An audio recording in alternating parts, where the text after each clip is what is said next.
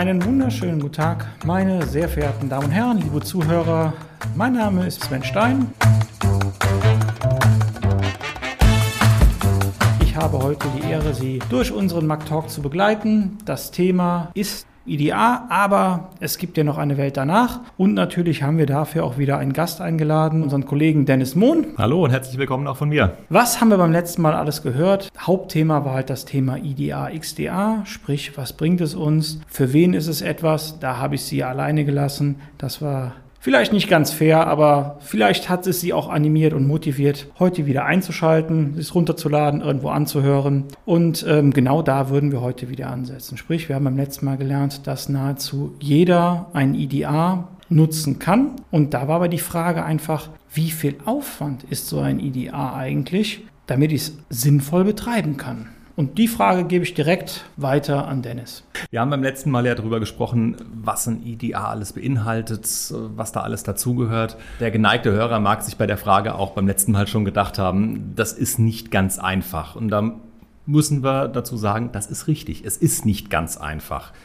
Wir wollen Daten von Endpunkten sammeln, wir wollen die korrelieren, wir wollen daraus ein umfassendes Sicherheitsbild uns aufbauen. Das lässt sich nicht einfach mal so schnell implementieren, das ist klar. Wir müssen eine entsprechende Infrastruktur zur Verfügung stellen. Wir brauchen eine Zentralinstanz, die das Ganze korreliert, die das Ganze zusammenführt, die uns Übersichten liefert, die uns die Alarmierung generiert, die die Response steuert. Das muss alles erstmal aufgebaut werden. Und anschließend brauchen wir auf allen beteiligten Endpunkten, sprich den Clients, den Servern, den Mobilgeräten, eben auch ein Stück Software, die die Daten sammelt und dort reinschickt.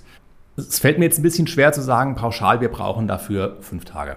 Das wäre so richtig und so falsch, wie ich sage, Ihr Unternehmen hat eine Anzahl X an Mitarbeitern. Ich kenne Ihr Unternehmen nicht. Ich weiß nicht, was haben wir schon für Voraussetzungen, was muss noch aufgebaut werden. Was sind denn überhaupt die Anforderungen? Wie tief soll die Erkennung gehen? Brauchen wir jetzt nur das IDA? Brauchen wir ein XDA? Wollen wir das eventuell an ein SIEM anbinden? Existiert das schon? Existiert das noch nicht?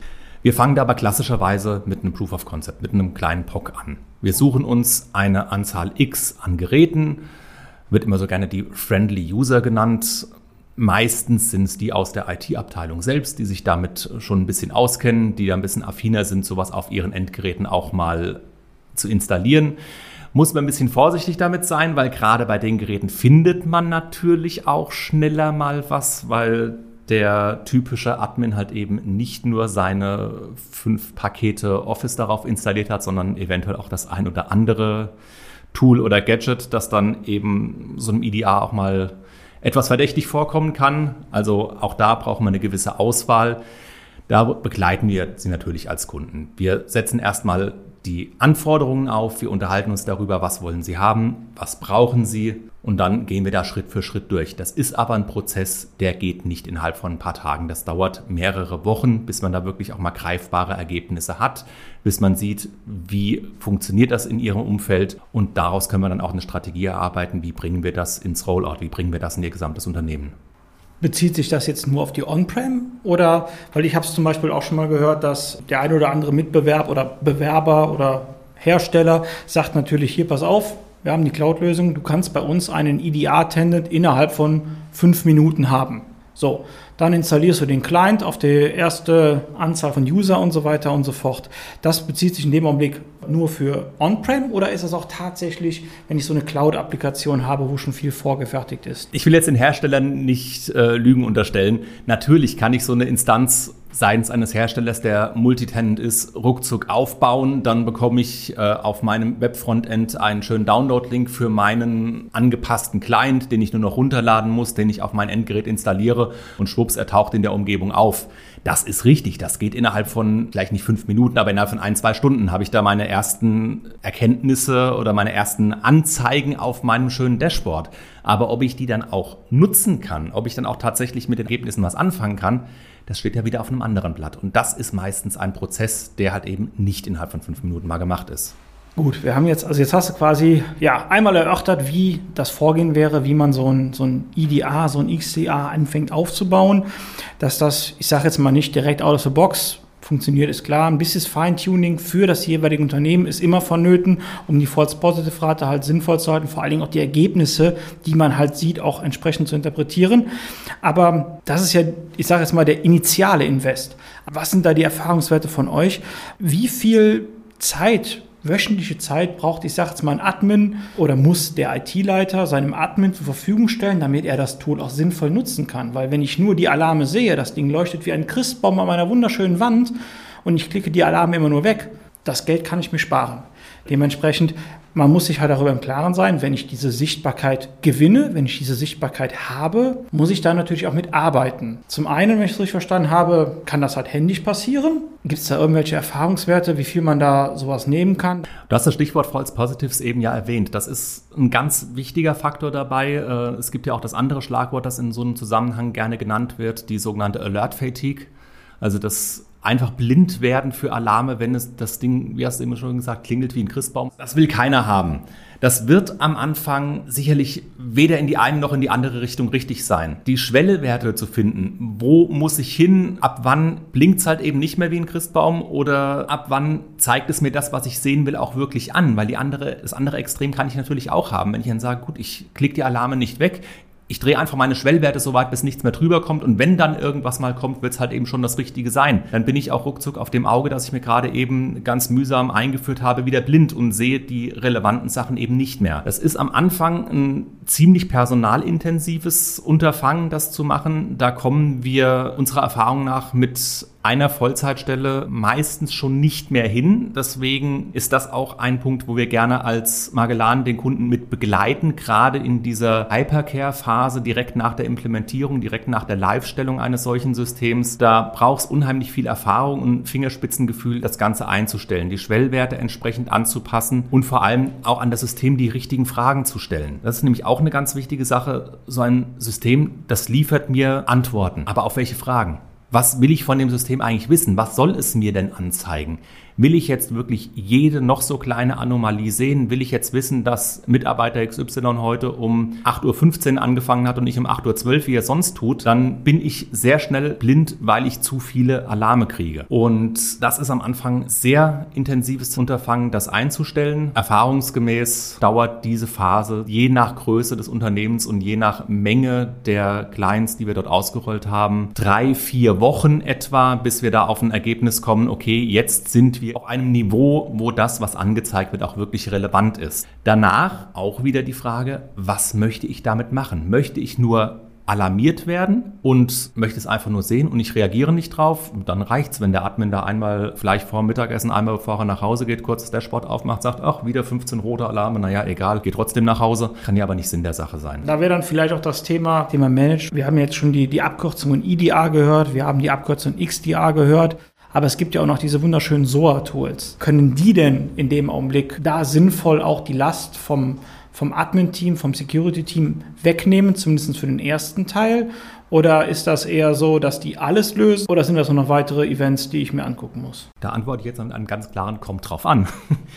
Gehen wir vielleicht erstmal den einen Schritt zurück. Äh, du hast es Stichwort SOA eben genannt. Für diejenigen, die jetzt damit nichts anfangen können, äh, SOA ist die Abkürzung für Security Orchestration, Automation and Response. Sprich, was macht so ein Tool? Es orchestriert, es fasst Dinge zusammen, es fasst Aufgaben zusammen, es fasst Events zusammen. Es legt darauf eine gewisse Automatisierung. Das heißt, es nimmt meinen Admins, meinem Security-Personal Aufgaben weg. Es erleichtert die tägliche Arbeit dadurch, dass Dinge von selbst geschehen. Und es ist ein Response-Tool. Das heißt, ich kann über die Automatisierung hinaus eben auch Dinge auf meinen Endpoints wieder einleiten. Das Response hatten wir im EDR, Detection and Response, ja auch schon drin. Das ist auch die Schlagrichtung, in die es immer mehr geht. Ich will möglichst viel automatisiert oder systemunterstützt auf den Endpunkten auch direkt reparieren können. Da kann man das eher auch durchaus für Reparatur sehen.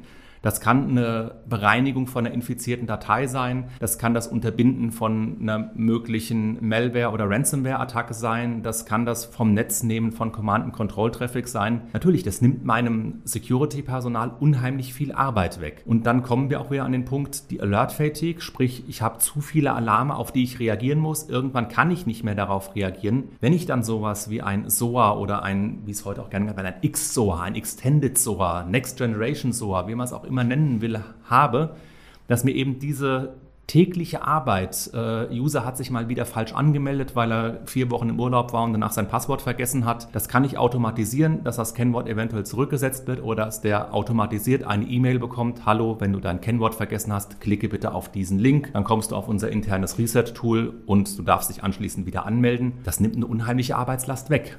Aber auch das braucht eine Einführungsphase, das braucht eine Rollout-Phase. Ich muss mir überlegen, was möchte ich denn gerne automatisiert haben? Stichwort Playbooks. Also was soll bei Event X denn nachher automatisiert passieren? Wenn jetzt auf einmal mein Geschäftsführer nicht mehr auf wichtigen Unterlagen kommt, die er gerade für einen Vertragsabschluss braucht, weil irgendetwas auf seinem System möglicherweise fishy war, der wird sich bei mir ziemlich schnell beschweren. Dann steht er in der Tür und sagt, hallo, warum kann ich nicht mehr arbeiten? Das sind so Dinge, möchte ich die automatisieren oder möchte ich die nicht automatisieren? Also ist das quasi eher so die, ich sag's mal, die letzte Speerspitze, die wir dann haben, die Kirsche auf der Sahne äh, dementsprechend, wo dann ja das Ganze rund wird. Aber basismäßig kann man sagen, mit einem IDA, mit einem XDA kann ich in Sachen Sichtbarkeit, in Sachen Security, passive in dem Augenblick, weil ja nicht aktiv geblockt wird bei einem IDA oder XDA, kann ich auf jeden Fall schon mal deutlich mehr Sichtbarkeit generieren, gelange in meiner Infrastruktur ein deutlich höheres Security-Niveau und kann dann darüber rein theoretisch noch mit einem SOA-Tool noch weitere Automatisierung in Sachen Umfeld, Playbooks und so weiter in meinem Umfeld mit einbringen. Richtig, also das eine ist ein Tool zur Sichtbarkeit, aber halt eben auch mit zur Unterbindung, wenn wirklich irgendwelche schlimmen Dinge passieren. Was bringt mir mein EDA, wenn es sagt, hallo, Ransomware auf Rechner 1, auf Rechner 2, auf Rechner 12, auf Rechner 325? Dann muss natürlich an dem Punkt die Response schon automatisch kommen. Das macht eigentlich jedes EDA auch schon out of the box recht gut. Da kommt dann das SOA meistens schon gar nicht mehr zum Einsatz, weil an einem früheren Punkt geblockt wurde. Das Niveau, von dem wir sprechen, bei dem die Automatisierung einsteigt, die wird halt umso feingranularer, äh, umso ausgefeilterer, je weiter wir uns in dieser Kette bewegen. Vom IDA zum SOA wir kommen, umso weiter kommen wir in die Richtung zu mehr detaillierteren Automatisierungen. Ja, die Wörter werden auch immer schwerer. Das Problem habe ich auch.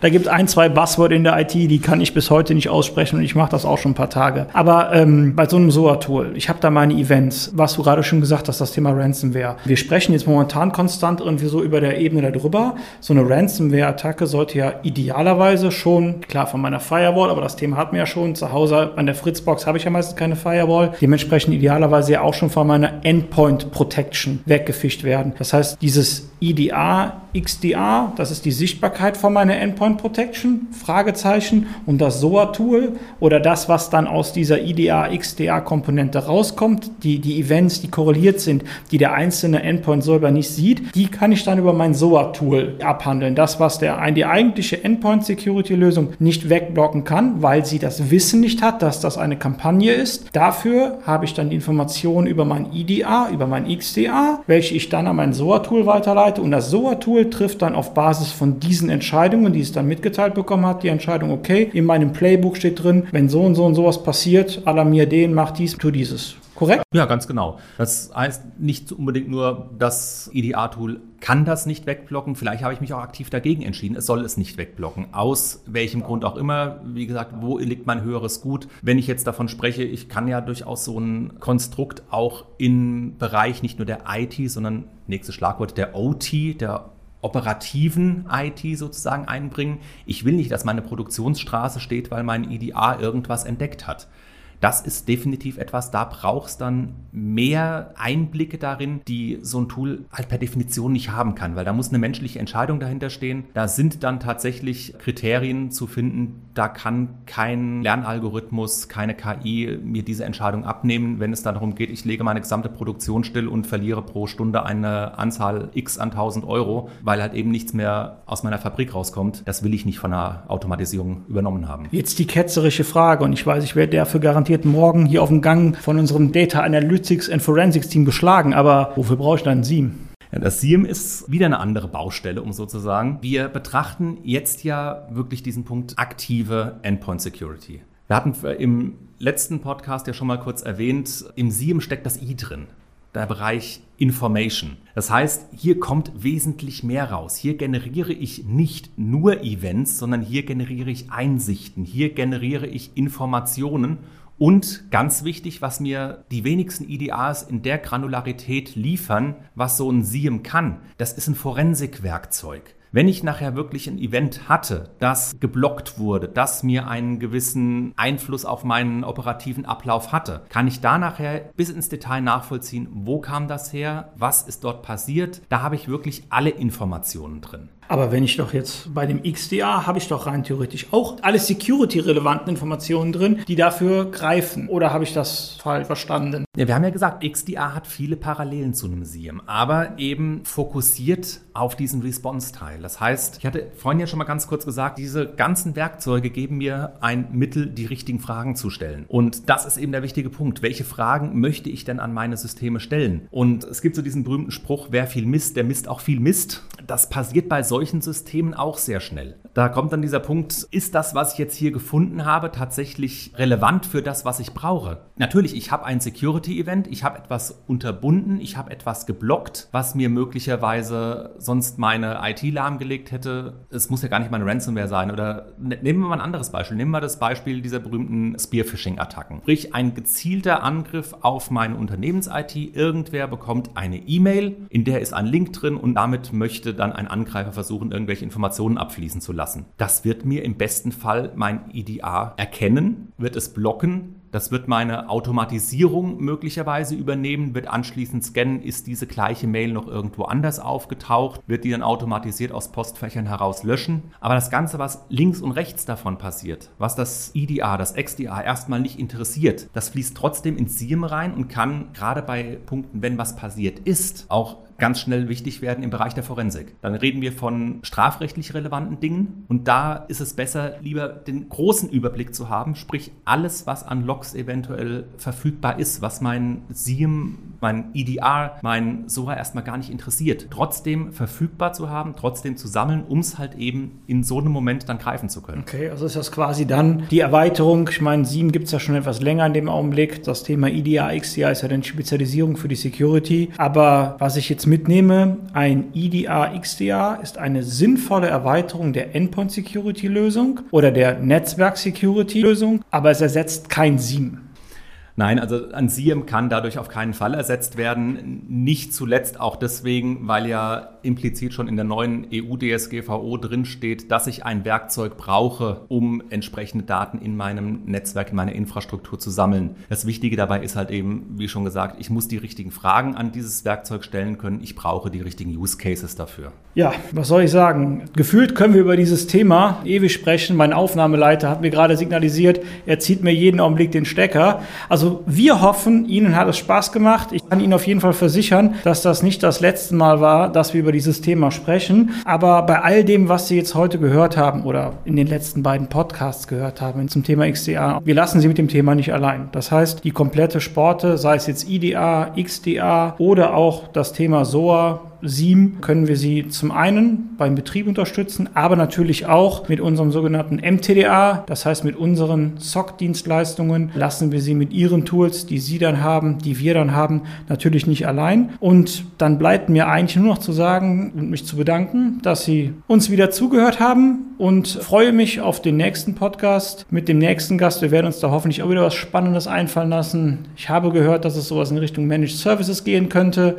Aber ja, lassen Sie sich überraschen. An dieser Stelle einen wunderschönen Abend noch von mir, Sven und ja, auch von mir. Vielen Dank fürs Interesse. Danke, dass ich wieder hier sein durfte. Bis zum nächsten Mal. Tschüss.